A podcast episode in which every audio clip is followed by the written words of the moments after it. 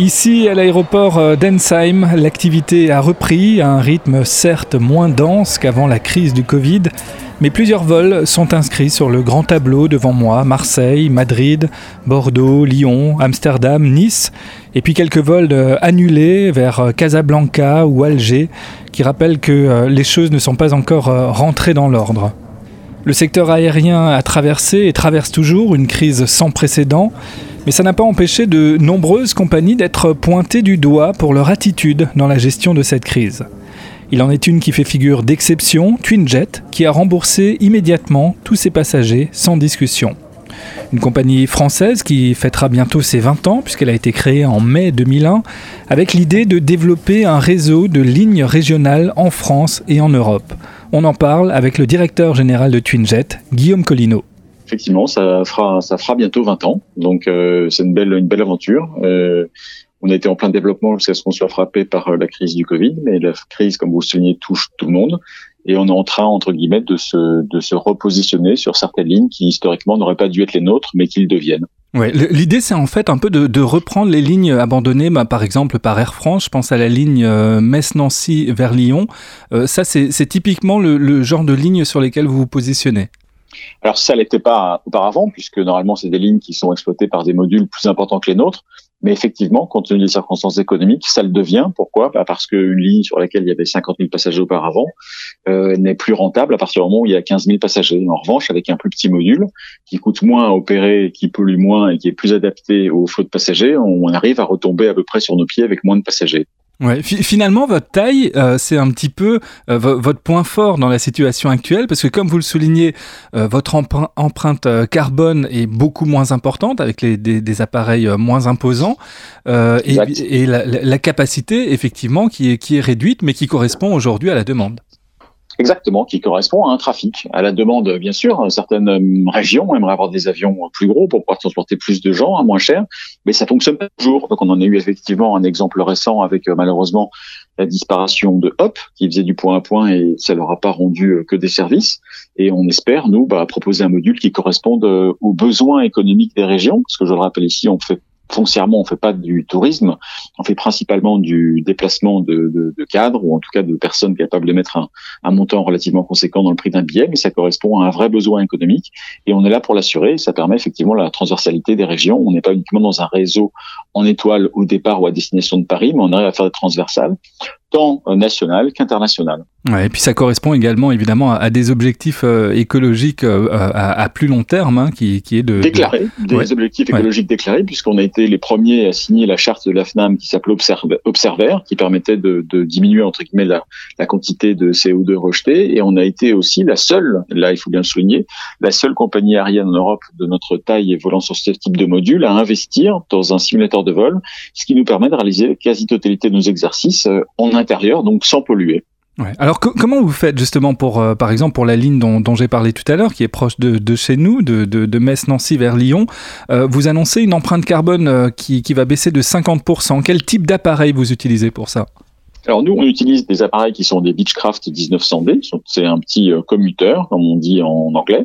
Donc c'est un appareil de 19 passagers dans lequel on utilise principalement 18 sièges, puisqu'il y a toujours normalement un personnel complémentaire de bord à bord pour assister les passagers.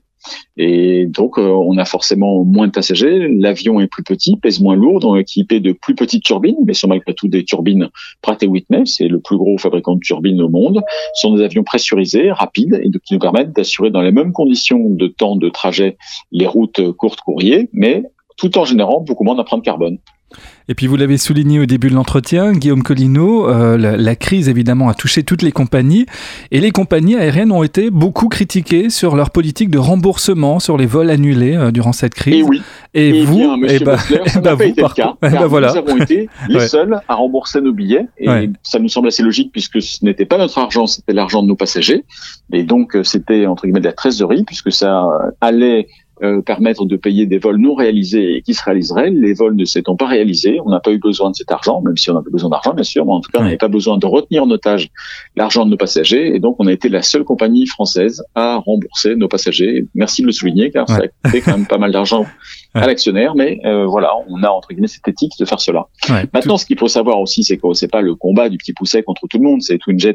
On est obligé de travailler avec d'autres compagnies aériennes, et bien sûr, logiquement, on se tourne vers l'acteur majeur français qui est la société Air France. Et on a mhm. développé des accords commerciaux avec Air France qui sont euh, bon, le plus générique, je dirais, c'est euh, le mileage, donc les accords Flying Blue qui permettent aux gens de bénéficier des miles quand ils volent sur la ligne Twinjet.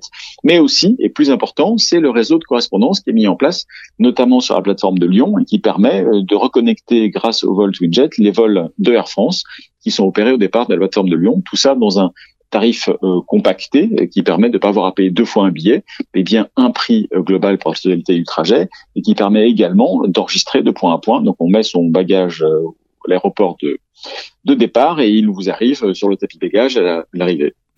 Aujourd'hui, la, compagnie est présente quasiment sur tout le territoire français. Est-ce qu'on peut imaginer que vous développiez par exemple Strasbourg-Ensheim? On a du Strasbourg aujourd'hui, puisqu'on fait du Strasbourg-Lille depuis euh, maintenant un an, euh, avec un certain succès. Euh, ensuite, nous, on a un raisonnement économique immédiat, mais très rapide. On est très réactif. D'ailleurs, euh, j'en veux pour euh, exemple euh, la rapidité avec laquelle on s'est positionné sur le Metz-Lyon, qui a même surpris l'aéroport lui-même. Donc, c'est-à-dire si on est rapide. Mais donc oui, on analyse les flux de passagers et on, on voit s'il est opportun pour la compagnie, comme pour l'aéroport, de se positionner sur de nouvelles routes. Mais on fait très attention à ne pas susciter de faux espoirs. Donc, il y a des routes qui apparaissent comme étant très intéressantes, mais elles sont malheureusement pour elles composées de, passagers, on va dire, loisirs. Donc, ils sont prêts à payer des coupons, des billets à des prix euh, très réduits. Et ça, malheureusement, c'est pas compatible avec euh, l'équilibre économique d'une compagnie normale comme la nôtre. Euh, parce que je le rappelle, nous, on fait principalement des vols réguliers à des horaires prime time, donc on fait des allers-retours le matin, des allers-retours le soir. On n'est pas un Ryanair avec des vols à 16h32, à 4h38 du matin, à des destinations qui sont euh, parfois un peu exotiques, non? On fait du franco-français, on fait du franco-européen, mais sur des aéroports euh, de taille importante. Euh, j'en prends par exemple Marseille-Milan. Euh, Lyon, Zurich, Lyon, Stuttgart. Donc, on a des coûts qui sont très importants par rapport à la taille de notre module et qu'on est obligé de, de percuter. Et c'est parfois l'explication logique au fait que nos coupons peuvent paraître élevés à nos passagers, mais s'ils regardent le détail du coupon, ils verront que une grosse partie euh, du prix payé par le passager est composée de taxes et qui malheureusement euh, sont incompressibles par la compagnie. Exactement. Voilà. Merci beaucoup en tout cas de nous avoir éclairé un petit peu sur euh, la stratégie bah, de la compagnie TwinJet. Merci Guillaume Avec Colino. Avec grand plaisir et à bientôt sur nos lignes, j'espère. Au revoir à tous.